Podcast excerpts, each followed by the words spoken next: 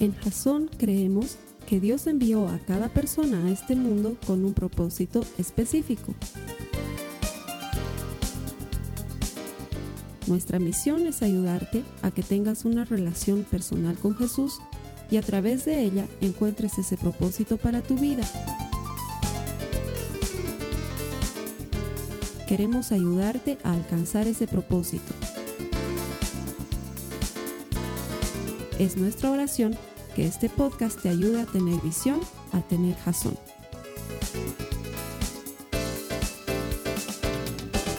Muy bien, comenzamos nuestra última semana de, ok, estás muerto y ahora. Es la última semana y en esta semana hemos decidido que nos íbamos a dedicar a responder preguntas. Las, eh, los puntos que voy a tocar, te aviso de antemano, no los voy a poder profundizar porque voy a tratar de cubrir la mayor cantidad de terreno posible en el tiempo que tenemos. Te animo que tomes notas, ¿sí? Porque probablemente alguna de las citas bíblicas que mencione la vas a querer volver a leer más tarde para investigar por tu cuenta un poco más, que eso debería ser lo que todos pretendamos hacer. Así que toma notas. Para los que están conectados en línea, eh, tienen las notas de la prédica aquí en la, en la pestaña que está a mi izquierda, a la derecha de ustedes, hay una pestaña que dice notas. Ahí están todas las notas de la prédica, o sea que no tienes que tomar notas de lo que yo hable, pero puedes aumentar a esas notas lo que tú consideres que quieras investigar más adelante. Si hay personas que en este momento conectadas quieren hacer preguntas a través de la sala de chat, creo que estoy conectado ahorita, así que voy a tratar de responderlas. Si no estoy conectado, seguro va a estar conectado alguien que te puede responder a las preguntas que quieras plantear. De eso se trata el día de hoy. Pero vamos a comenzar a responder preguntas que he recibido al correo contacto y la verdad han sido muchas. He tratado de cubrir lo más importante, lo más relevante y vamos a poner unas reglas antes de iniciar. Primero, regla número uno. Si la Biblia habla claramente al respecto, entonces yo no me voy a ir ni a la izquierda ni a la derecha Voy a estar firme en lo que dice la Biblia. Si es bíblico, es 100% cierto. ¿sí? Si lo que tengo que explicar no aparece exactamente en la Biblia, lo que vamos a hacer es vamos a utilizar principios bíblicos para explicarlo. ¿sí? Si no podemos ni siquiera con principios bíblicos, porque puede pasar, puede ser que sea una pregunta muy, muy compleja, te voy a dar mi punto de vista. Sí, te voy a decir, en esto yo creo que es así, basado en esto que dice la Biblia, creo que es así, te voy a dar mi punto de vista. Siempre que te doy mi punto de vista, tienes todo el derecho de no estar de acuerdo. ¿Sí? Es tu derecho. ¿Sí? Pero si es bíblico y no estás de acuerdo, probablemente necesitas ir a una iglesia no bíblica. ¿Sí? Ok, ¿estamos de acuerdo con esas reglas? Vamos a tomar notas, vamos a comenzar. Habíamos comenzado esta serie diciendo que lo que crees sobre la muerte y la eternidad va a determinar tu forma de vivir aquí en la tierra. ¿Sí? Por eso es muy importante saber sobre la muerte y la eternidad, porque eso determina cómo vives ahora. Una de las primeras preguntas que quiero explicarles, me han preguntado, ¿qué es el arrebatamiento o qué es el rapto? Los que nunca han escuchado ese término, bienvenidos a una iglesia cristiana. El arrebatamiento o el rapto es un suceso muy importante de lo que va a acontecer en el futuro con la iglesia de Dios. Pero para que no te lo explique yo, sino que te lo explique la Biblia, vámonos por favor a 1 Tesalonicenses 4, 16 al 17. Si no les doy tiempo a buscar, anótenlo y la buscan después. Escuchen lo que dice la palabra. 1 Tesalonicenses 4, 16 al 17. Dice, pues el Señor mismo descenderá del cielo con voz de mando, con voz de arcángel y con trompeta de Dios, y los muertos en Cristo se levantarán primero. Entonces nosotros, los que estemos vivos, y permanezcamos, seremos arrebatados juntamente con ellos en las nubes al encuentro con el Señor en el aire. Y ahí estaremos con el Señor para siempre. ¿Sí? La Biblia sí habla específicamente de qué es el arrebatamiento y qué es el rapto. Y lo que sí les quiero pedir es que para que podamos comprender mejor todas estas cosas, trataremos, haremos el esfuerzo de no meternos en el, en el tren de cuándo, cronológicamente hablando, porque los tiempos bíblicamente son bien difíciles de explicar. ¿sí? No, no es que Jesús agarró y dijo, paso uno, pasará esto, paso dos, pasará esto. Sí, toda la explicación en cuanto a tiempos obedece a un profundo estudio de la Biblia que no corresponde a la prédica de hoy. Así que no se hagan tanto drama de exactamente en qué momento, cuándo, sino que quiero que comprendan la esencia de lo que estoy tratando de responder en esta pregunta. El arrebatamiento o el rapto es eso precisamente que dice la Biblia, que los que estén vivos cuando, cuando vaya a acontecer este hecho no morirán, se irán directamente con el Señor. El arrebatamiento no es la segunda venida de Cristo, ¿sí? La segunda venida de Cristo es cuando Cristo venga por segunda vez a la tierra como juez en un caballo blanco. Eso está en el Apocalipsis, en los primeros capítulos. Sí, pero lo que aquí dice es que, y esto ha llevado un gran debate en la iglesia, los teólogos andan muy divididos en este tema, y yo te voy a mostrar las tres posturas teológicas. Hay teólogos que dicen que este suceso acontecerá, el arrebatamiento acontecerá antes de un periodo que se llama tribulación, ¿sí? Hay teólogos que dicen que esto acontecerá en medio de la tribulación o durante la tribulación. Y hay teólogos que dicen que este arrebatamiento ocurrirá después de la tribulación. Estas son las tres posturas. Para esto necesariamente tengo que explicar qué es tribulación. Lo voy a explicar muy breve y muy sencillo. Tribulación son siete años que Jesús profetizó que ocurrirían en, este planeta, y también están profetizados en Daniel y también están profetizados en Apocalipsis. Van a ocurrir siete años donde tres años y medio de ellos van a ser muy buenos y tres años y medio de ellos van a ser terribles y muy difíciles para los cristianos que estén viviendo aquí en la tierra. ¿Sí? Eh, esto va a suceder eh, por una serie de eventos que tienen que antecederles y para esto, eh, esto es lo que Pablo nos explica, tendría que haber un evento y es este arrebatamiento. Hay personas que dicen que el arrebatamiento va a ser después de, porque Jesús habla de algunos acontecimientos que les van a suceder a los elegidos durante esta tribulación. Hay algunas personas que dicen que no podría suceder esto si es que el arrebatamiento hubiera ocurrido antes de la tribulación. Nuestra postura y la de la mayoría de los cristianos es que el arrebatamiento es antes de la tribulación. Esto es, Jesús en las nubes, se lleva a la iglesia, los que están vivos, vivos, los que están muertos, están con Él, y se van a celebrar lo que se llama las bodas del Cordero. Este es un acontecimiento previo a la tribulación. La tribulación, para los que están así todavía con, pucha, ¿de qué estás hablando? Es esa época famosísima por causa de un personaje que se llama el Anticristo. Han debido escuchar mucho del Anticristo. No es Marilyn Manson, Dudo que sea Bill Gates, con las disculpas de los que crean lo contrario, pero el anticristo es un personaje que va a gobernar este planeta en ese periodo de siete años. A eso se le conoce como tribulación. ¿sí? La iglesia tiene que ser llevada antes de este periodo a la presencia de Dios. ¿sí? Eso es lo primero que quiero responder. Segunda pregunta. Me han preguntado, ¿existen lugares intermedios entre esta vida y el más allá como el purgatorio o el limbo? Quiero responder esto con la Biblia. Acompáñame a Juan 14, versículos 2 y 3. Dice, en la casa de mi Padre, está hablando Jesús, en la casa de mi Padre hay muchos lugares donde vivir. Si no fuera así, yo les hubiera dicho, pero yo voy a prepararles un lugar. Y después de irme y de prepararles un lugar, vendré otra vez para llevarlos conmigo, arrebatamiento, para que ustedes estén en el mismo lugar donde yo voy a estar. ¿Sí? Entonces, convendremos. Cuando te mueres, si has creído en Jesús, te vas directo a su presencia. Si no has creído en Jesús, te vas al infierno. Eso es lo que dice la palabra. ¿Sí? Pero si estás vivo, vas a ser llevado con Él. Si se dan cuenta, en ninguno de estos relatos hay un lugar intermedio. Y es más, Jesús es súper claro, dice, si no fuera así, se los hubiera dicho.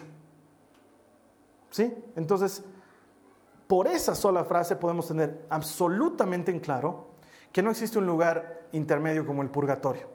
¿Sí? No puede existir un lugar como tal porque Jesús nos lo hubiera dicho. Hubiera dicho, en la casa de mi padre hay muchas moradas, pero antes de ir a la casa de mi padre tienen que pasar por un lugar que se llama aduana. Ahí van a purgar un tiempito sus pecados y cuando estén limpios, limpitos, pueden venir a la casa que yo les voy a preparar para que donde yo esté, también estén ustedes conmigo pero no nos lo dijo. Fue claro y dijo, si no fuera así, yo se los hubiera dicho. Pucha, no hay nada más claro en el universo.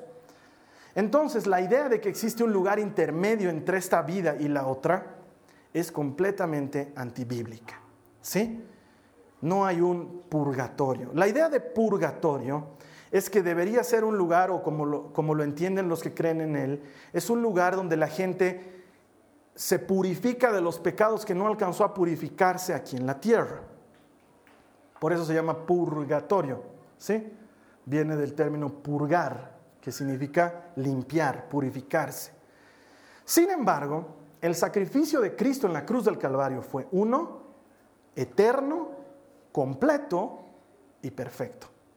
Lo que Jesús hizo en la cruz para que tú y yo tengamos vida eterna no tiene reemplazo, no tiene complemento, no requiere de ayuda. Si tú has creído en Jesús, has ganado la vida eterna. No hay un punto intermedio en el que tengas que pagar lo que te ha faltado para completar, para entrar en la vida eterna. ¿Sí? No hay un punto intermedio. Lo que hizo Jesús es completo y eterno. Por eso, el único lugar donde se determina tu eternidad es aquí en la tierra. ¿Sí? Es el único lugar. Una vez que has creído en Jesús, y la Biblia lo promete, cuando tú has creído en Jesús, alcanzas la salvación. Es así como funciona. Entonces, no existe un lugar tal como el purgatorio. En cuanto al limbo, no sé si alguna vez lo han escuchado, es mi deber explicarlo brevemente. Había en, tiempos mm, medievales, si vale el término, la concepción de que cuando los niños morían antes de haber sido bautizados, tenían que irse a un lugar intermedio entre esta vida y el más allá que se llamaba el limbo. Y la tradición contaba que este limbo era un lugar oscuro, y cada cierto tiempo entraba María y encendía la luz y los que lograban agarrarse del manto de María pasaban a la vida eterna y los otros tenían que seguir en el limbo. ¿sí? Por eso es que alguna vez te debe pasar, sobre todo los catedráticos, dicen, ¿qué pasa? Estás en el limbo vos, porque estás ahí con, dando vueltas, digamos, ¿no? Este lugar obviamente no existe, ¿sí? No existe para nada. El bautismo no es para salvación, el bautismo es un acto de fe, entonces no es que te bautizas y te salvas, no tiene nada que ver una cosa con la otra, pero fue un bestseller en su momento porque había mucha mortandad infantil a causa de las muchas enfermedades que habían en su época. Sin embargo, bíblicamente no existe un lugar así. Ok, siguiente pregunta. ¿Pueden vernos desde el más allá? ¿Alguna vez te has preguntado eso? Los que se han muerto pueden vernos. De hecho, mucha gente dice, eh, lo leo sobre todo muy frecuentemente en Facebook, gente que se le muere algún ser querido y hay otra gente que los animan, ¿no? Y le dicen, ¿sabes qué? Ten fuerza. Pero ahora ya tienes un ángel que te está cuidando desde allá.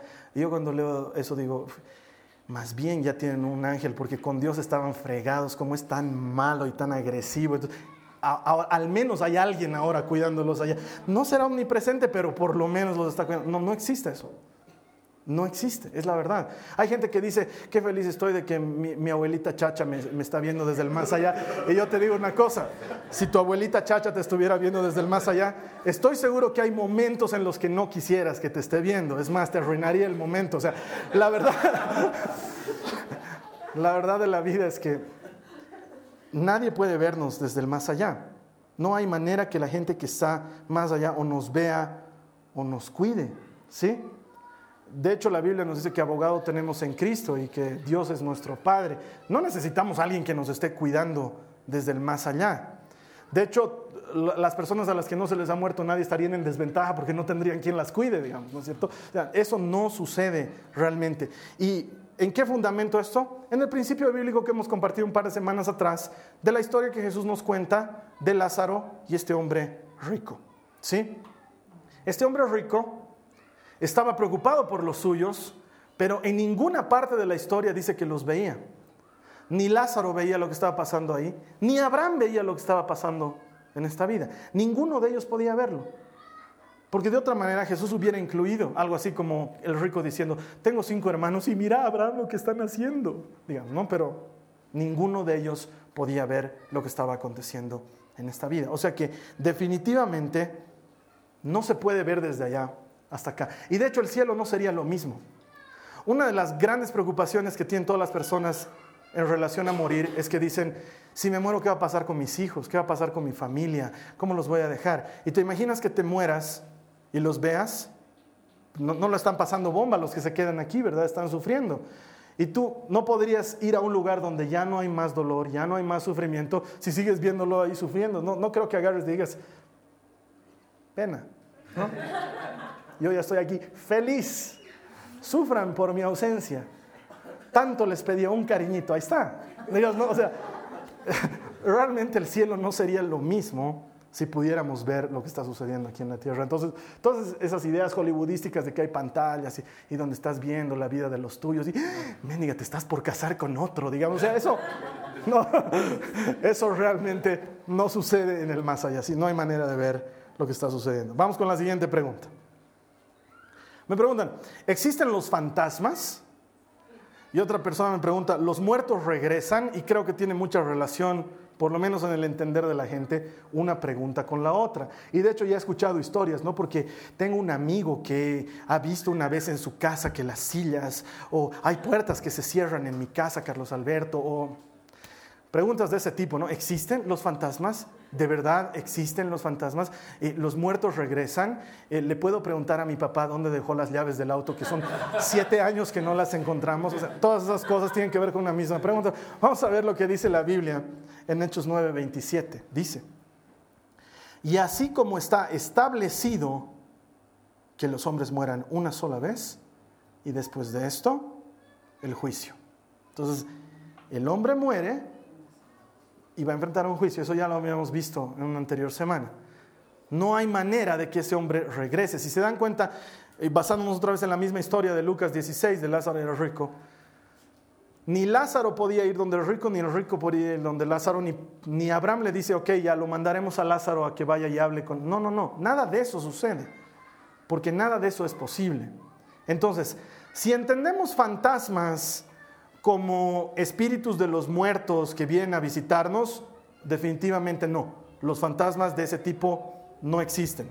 O sea, todas las personas que, y en nuestra cultura latinoamericana es muy frecuente, sobre todo cuando estamos acabando octubre y comenzando noviembre, la gente hace toda una serie de cosas para que los muertos los visiten.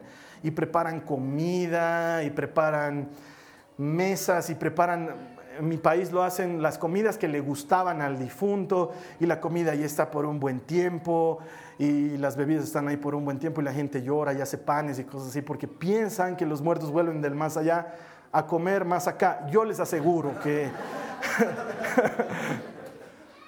que el que esté allá, cuando esté comiendo algo de allá, no va a querer volver a comer nada de acá. O sea, todo lo de allá es mejor. Y de todas maneras sabemos que ni de un lugar ni del otro hay manera de regresar. Entonces, ¿qué son estas manifestaciones extrañas que aparecen y que son innegables porque acontecen? Son espíritus demoníacos. Satanás cuando fue echado del cielo, dice que se arrastró un tercio de los ángeles que estaban al servicio de Dios. Se fueron con él. Hay un tercio de rebeldes. Y los ángeles no eran pues 40, ¿no ve? Entonces se han ido unos cuantos con Satanás. Eran miles de millones de miriadas y por eso se llaman los ejércitos de los cielos. Entonces, Satanás se ha llevado un buen resto de, demonios con él. Y esta actividad demoníaca existe y es real y es peligrosa. O sea, la gente que juega Ouija y que creen que están jugando un juego y, ay, lo vamos a invocar, no sé, a Simón Bolívar. Y, Simón Bolívar viene desde el más allá y quién osa, sino, pero quién osa molestar mi descanso. Lo estaba viendo a Michael Jackson. Diga, o sea, creen que es juego, pero no es juego. Es una cosa muy peligrosa, muy peligrosa porque estamos jugando con fuerzas sobre las cuales no tenemos control. Estos son espíritus demoníacos. Y quiero que me entiendan, eh, eh, el, enemigo, ya les he explicado muchas veces esto, no está interesado en que lo sigas, lo quieras, lo ames, lo adores, le pongas una capilita en tu casa. Es lo que menos le importa. Lo que le importa es que desobedezcas a Dios, que te apartes de Él, que confíes en otras cosas. Entonces, para Él no es nada del otro mundo hablarte de cosas que han sucedido y disfrazarse de tu tatarabuelo Vincent y venir a decirte, hijo, al fin me contactas desde el más allá, ¿me entiendes? O sea, todas estas apariciones fantasmales definitivamente tienen que ver con espíritus demoníacos que existen, bíblicamente existen, ¿sí? Entonces, fantasmas como muertos que regresan, no hay, pero fantasmas como expresiones de espíritus demoníacos existen. Deberíamos contactarlos ni a los unos ni a los otros. Mira, la Biblia dice claramente en Deuteronomio 18, 10 al 12, dice, no se ha hallado en tu pueblo nadie que haga pasar a su hijo o a su hija por el fuego. No haya quien practique adivinación, ni hechicería, ni que sea agorero, o hechicero, o encantador, o adivino, o espiritista, ni que consulte a los muertos. Porque cualquiera que hace estas cosas es abominable al Señor, y por causa de estas abominaciones, el Señor tu Dios expulsará a esas naciones de delante de ti. Entonces hay gente que dice, ay hermano, me lo han leído el cigarro, eso no es como que consultar a los muertos, me lo han leído el cigarro, dicen ni adivinaciones, ni hechiceros, o sea, la Biblia es bien específica en este tema, entonces, ni cartas del tarot, ni cartas de Coca-Cola, ninguna carta, ninguna carta ni de recomendación, que no te lean cartas, o sea, las cartas y todas esas cosas no tienen que ver con lo que Dios pide. Y hay cristianos que viven en el por si acaso. Yo no creo, pero por si acaso que me lean algo, ¿no? Entonces, no creo, pero por si acaso que lo llamen a mi abuelito del más allá. Tal vez él me pueda, no, ni puede venir, ni hay manera de hacer esas cosas. Y para Dios son abominación. Y todas esas cosas que se hacen y que aparentemente funcionan, detrás tienen espíritus. Y cuando tú crees que estás jugando con cartitas, estás jugando con demonios. ¿Sí? No es lo mismo que jugar loba o rami. Sí, estoy hablando de hacerte leer el futuro. ¿Ok? Siguiente pregunta. ¿Qué sucederá con nuestros cuerpos en el más allá? Y alguien también me pregunta sobre la cremación. Hay personas a las que les importa. Está bien que crememos a un muerto, me pueden cremar. Eh, los que no saben qué es cremar no es que te hagan crema, no es que te, es que te incineren y te hagas cenizas, ¿sí? Mira, para explicar esto qué va a pasar con nuestros cuerpos, me voy a la Biblia. 1 Corintios 15, 52 al 53 dice, en un momento, en un abrir y cerrar de ojos, a la trompeta final, pues la trompeta sonará y los muertos resucitarán incorruptibles y nosotros seremos transformados. Porque es necesario que esto corruptible se vista de incorrupción y esto mortal se vista de inmortalidad. ¿Sí? Entonces, ¿qué va a pasar? Nuestro cuerpo como tal, ya lo habíamos hablado, no es quien somos en realidad. Tú no eres este cuerpo. Este cuerpo necesita ser transformado. Y uno de los ejemplos más claros que tenemos en la Biblia, como si importara que se hubiera parado, ¿no? Ah. uno de los ejemplos más claros de esto en la Biblia es Jesús. Jesús resucita y como que no lo reconocían al principio, pero luego lo reconocían. O sea, han leído esos pasajes, léanlo, están al final de los evangelios. Es, es apasionante porque dicen que lo vieron y recién se dieron cuenta, oye, es el Señor, digamos, pero nadie se atrevía, dice, a decirle, eres el Señor, porque pareces el Señor, pero como que no pareces porque había sido transformado. Y sin embargo las heridas de la cruz estaban presentes en él. Y sin embargo comió delante de sus discípulos, o sea, habían pruebas claras de que todavía era físico y sin embargo era diferente, ¿sí? Porque los discípulos estaban reunidos en un lugar con las puertas y las ventanas cerradas, muertos de miedo, están así abrazados y pensando qué van a hacer con sus vidas y, oye, ¿tú qué opinas? Y no sé qué, y de repente está Jesús ahí con ellos. Y todos se preguntan, ¿cómo entró? Sí, no tocó la puerta, no abrió la ventana y dijo, buenas, con permiso, estaba ahí. Entonces, seguramente ese cuerpo glorificado tenía alguna habilidad que nuestros cuerpos corruptibles aún no poseen. Entonces, sí vamos a ser transformados. Y de ahí es que viene la duda de, ¿está bien cremar a alguien? Porque ahí sí, ¿qué cuerpo va a utilizar Dios si realmente estás hecho polvo, no es cierto? La Biblia dice, polvo eres y en polvo te convertirás. ¿Sí? De hecho, si nos ponemos a pensar, muchos cristianos han muerto como mártires en la hoguera. Se han quemado hasta su último cabello, o sea, se han quemado quemado, ¿sí? Muchos cristianos han muerto como mártires en el, circo italiano, en el, en el circo romano, perdón, despedazados por los leones. Sí, y los, los esclavos entraban y barrían y encontraban un dedo, una uña, dos pestañas, un ojo, medio hígado. O sea, e, estaban destrozados realmente, ¿sí? Si para Dios fuera realmente un problema eso, entonces estamos hablando de que Dios tendría algún defecto, ¿sí? Que, algo que no puede hacer. Ahora, ¿Por qué se ha venido con esta idea de que la cremación no es correcta? Porque esta era una tradición pagana, no era una tradición de la iglesia inicial. Los paganos quemaban a sus difuntos, o sea, han debido ver, si han visto la película Troya, que es la más cercana que habla sobre la cultura griega, por ejemplo, y la cultura helénica, ellos los quemaban en una pira a sus difuntos hasta que se volvían cenizas. Entonces los cristianos, queriendo distinguirse de esos pueblos paganos, no cremaban a su gente. Sin embargo, Hoy en día, aunque no es mi preferencia y se ha vuelto una cuestión habitual entre las personas, yo pienso que no existe diferencia para Dios entre el que se hace polvo porque, no sé, me imagino que ahorita Jimi Hendrix ya debe estar bien pegadito a sus huesos y si nos vamos más atrás, no sé, pues Ver, Napoleón debe estar polvo, ¿no veo? O sea, debe estar polvo, polvo. Entonces, el día que tengan que resucitar todos los muertos, no, no me imagino que Dios diga, ¿y ahora cómo hacemos con estos? Están muy antiguos y este me lo han cremado. ¿Dónde está el dedo de este que ha muerto en el, eh, eh, en el, círculo romano? ¿Dónde está? A ver, ayuden a buscar su dedo, por favor. O enterraron la pierna de este hombre acá y el, resto del cuerpo allá. Juntarnos es bien difícil. A ver, ayúdenme. Tienen que resucitar tantas personas, es bien difícil. No me imagino que algo así suceda con Dios. Si polvo eres y al polvo volverás, para Dios no es ningún inconveniente. No sé si a partir de eso o hacerte uno nuevo, pero vas a tener un cuerpo transformado, vas a tener. ¿Sí? Ok, vamos a la siguiente. ¿Puede salvarse una persona que comete suicidio? Esto alguna vez ya lo respondí en otra prédica, pero como era parte del más allá, considero que es importante responderla. Quiero ser absolutamente respetuoso con esto porque la mayoría de nosotros, si no es que tenemos alguien que se suicidó en nuestra familia, conocemos un amigo que se suicidó o alguien que cometió una decisión que considero es muy egoísta y muy tonta. Y siempre que voy a hablar de este tema, eh, lo que hago es decir lo mismo.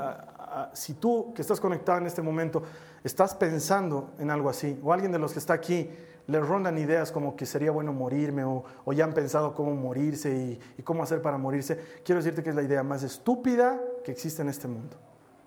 Es lo más tonto que puedes hacer, siempre hay esperanza, siempre hay algo que Dios puede hacer por ti, así que si lo estás considerando, no lo hagas. Y sin embargo, mi obligación es explicar lo que dice esta pregunta. En la Biblia hay muchos ejemplos de suicidas. Entre los más célebres podemos recordar a Saúl. ¿Se ubican de Saúl? El que fue rey antes de David, dice que en medio de la batalla se echó sobre su propia espada y se suicidó. Otro suicida muy famoso es Sansón, todos lo deben recordar, ¿no? Quedó ciego, quedó débil y sin embargo, siendo esclavo de los filisteos, oró a Dios para que vuelvan sus fuerzas y cuando sus fuerzas volvieron, agarró y quebró las columnas que estaban sobre él y se mató él y mató con él a todos los filisteos y dice la Biblia que más murieron ese día en esa destrucción que los que habían muerto a manos de Sansón antes. Entonces él se suicidó junto con ellos. Otro famosísimo es Judas, ¿sí? Lo vendió a Jesús y luego agarró y se colgó y estuvo tanto tiempo colgado el hombre que luego se cayó y se reventó su cabeza y su cuerpo y fue asqueroso y todo el mundo se enteró en la época, es lo que nos cuentan tanto el Evangelio como los Hechos de los Apóstoles y se suicidó, ¿sí? Y como esos ejemplos hay unos cuantos más en la Biblia. Ahora, mi base bíblica es la siguiente. Efesios 2.8 dice, Dios los salvó a ustedes por su gracia cuando creyeron. Ustedes no tienen ningún mérito en eso. Es un regalo de Dios. Entonces, ¿puede salvarse una persona que comete suicidio? Si bien tengo que convenir con que el suicidio es tan asesinato como cualquier otro asesinato, porque es matar a alguien aunque sea matarte a ti mismo, sin embargo, la Biblia dice que la salvación no es por lo que hayamos hecho, sino por lo que hayamos creído. Entonces, si una persona que ha creído en Jesús se suicida puede salvarse, creo que entra en un campo nuevo de exploración bíblica. No sé, es como el hombre, no sé, te lanzas de, cuando ha ocurrido el, desastre de, septiembre en las Torres Gemelas, mucha gente se lanzaba de las torres y 70, 80 pisos y estás cayendo y de repente la gente se lanzaba y estoy seguro que más de uno mientras se lanzaba lo decía, ¿qué he hecho? Y Señor, perdón, y sin embargo ya era demasiado tarde porque se iban a dar contra el pavimento. Y, en muchos casos morir por, por una causa noble hasta puede ser considerado heroísmo, ¿no es cierto? Y, y, es igualito suicidio, no sé, como el soldado que ve que les lanzan una granada y se tira sobre la granada para que sus compañeros no mueran y sin embargo el pum, revienta. Y ahí nadie dijo eso fue suicidio, es un acto heroico. O no sé, tú como padre que ves que viene un auto y está a punto de pisarlo a tu hijo y tú lo empujas y por empujarlo te quedas ahí el auto te pisa a ti y te mueres, eso sería considerado un acto heroico. O si un grupo de terroristas entra al banco donde tú estás y dice todos al piso y tú agarras y dices un momento de y te balean, digamos, qué heroico, pero fue suicidio porque te estás ofreciendo a ti mismo para la muerte. Eh, tiene que ver mucho con, cómo lo ves y, y, con interpretación. Y la Biblia nunca dice no suicidaréis, pero tampoco va a aplaudir que mates a alguien. Eso es un pecado, indiscutiblemente. Sin embargo, como creo que no entra dentro de la categoría de pecado imperdonable, te doy mi postura personal, creo que una persona que se suicida puede tener oportunidad de salvarse. En la manera de ver las cosas de Dios. Sigue siendo tan pecado como robar o como fornicar, claro que sí, pero la Biblia dice que no somos salvos por lo que hacemos, sino que somos salvos por lo que hemos creído. Sí, así que en mi opinión, una persona que se suicida puede salvarse, lo cual no significa que todos los que quieran hacerlo, bienvenidos. ¿no? O sea, es una decisión realmente tonta. Y la última pregunta que quiero cubrir es, y que creo que es para mí la más importante, ¿hay alguna otra manera de irse al cielo? ¿Hay alguna otra forma de irse al cielo? Y aunque no lo crean, esta pregunta es importante porque son cientos los cristianos que siendo cristianos creen que otros caminos también están bien. Otras formas de pensar también están bien y otras maneras de obrar también están bien. Y esta es la postura más importante del cristianismo. La respuesta a esta pregunta es lo que define ser cristiano. Juan 14, 6 dice Jesús, dijo, yo soy el camino, la verdad y la vida. Nadie viene al Padre si no es por mí. No hay otra forma. Y puede ser que suene intolerante, puede ser que suene impopular, puede ser que a mucha gente no le guste, pero es la verdad. Y es la verdad por la cual yo daría mi vida. No hay otro camino.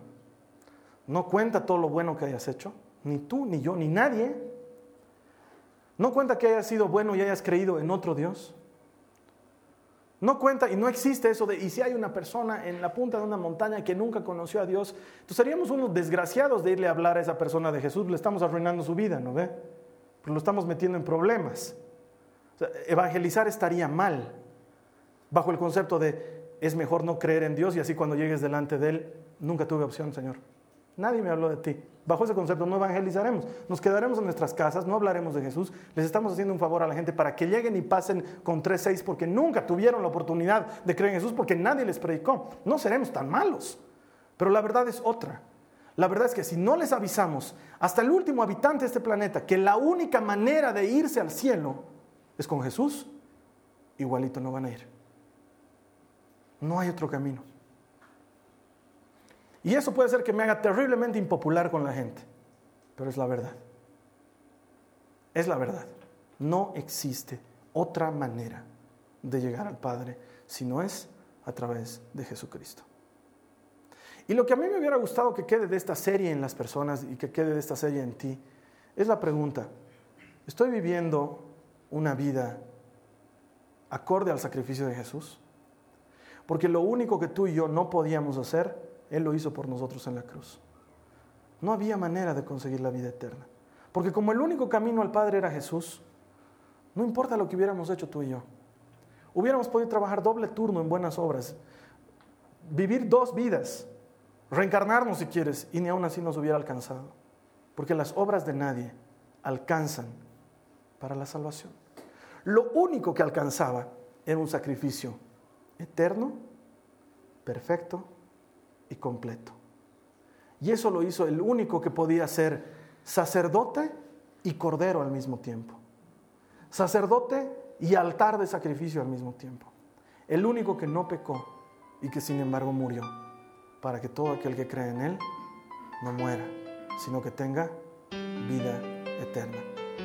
Esa es la línea central más importante de la Biblia y por eso yo daría mi vida. No hay verdad más importante. Vamos a orar un momento. Vamos a orar ahí donde estás. Señor Jesús, te damos muchas gracias por haber hecho lo único que nosotros no podíamos alcanzar y es darnos la vida eterna. Gracias por haber muerto en la cruz. Dale gracias tú también a Él. No basta con que lo imagines, habla con Él, pronuncia palabras, dile Señor, gracias. Gracias ahí, tú que estás conectado en línea. Siéntete por favor en la libertad de orar. Habla con el Señor, dile gracias por haberme dado vida. Si tú estás dudando de tu eternidad, si no sabes dónde vas a pasar tu eternidad, ese es un buen momento para que le digas, Señor, abrázame, tómame, te entrego mi vida, hazme limpio, lávame por completo, te recibo como mi Señor y Salvador, porque tu palabra promete que todo el que invoque el nombre del Señor se salvará. Dale tu vida a Jesús, entrégale tu vida. ¿Realmente has creído en Jesús? Pregúntate a ti mismo si realmente has creído en Él. Porque cuando has creído en Jesús, eso te cambia para siempre. Nunca más vuelves a ser el mismo. Y tu vida empieza a reflejar que has creído en Jesús. Ninguno de nosotros es bueno, ninguno de nosotros es perfecto. La Biblia lo dice, no hay bueno ni uno solo. Y sin embargo, lo que valora a Dios no es lo buenos que podemos ser, sino que le creamos. Porque creer en Dios cualquiera lo hace. Hasta Satanás cree en Dios. Pero creerle a Dios significa obedecerle y guardar su palabra. Si tú le has creído, tu vida debería estar dando frutos. Si hasta ahora no está dando frutos, este es un buen momento para que le digas, Señor, ayúdame a dar fruto agradable delante de ti. Díselo a Él. Todos necesitamos hacerlo, díselo, Señor. Ayúdame a dar fruto agradable delante de ti. Te doy gracias porque con esta serie, Señor, creo que nos has despertado una idea clara sobre lo que hay más allá. Pero sobre todo nos has dado bases para que lo que vivamos acá nos lleve a una eternidad contigo. Gracias, Señor Jesús. Amén.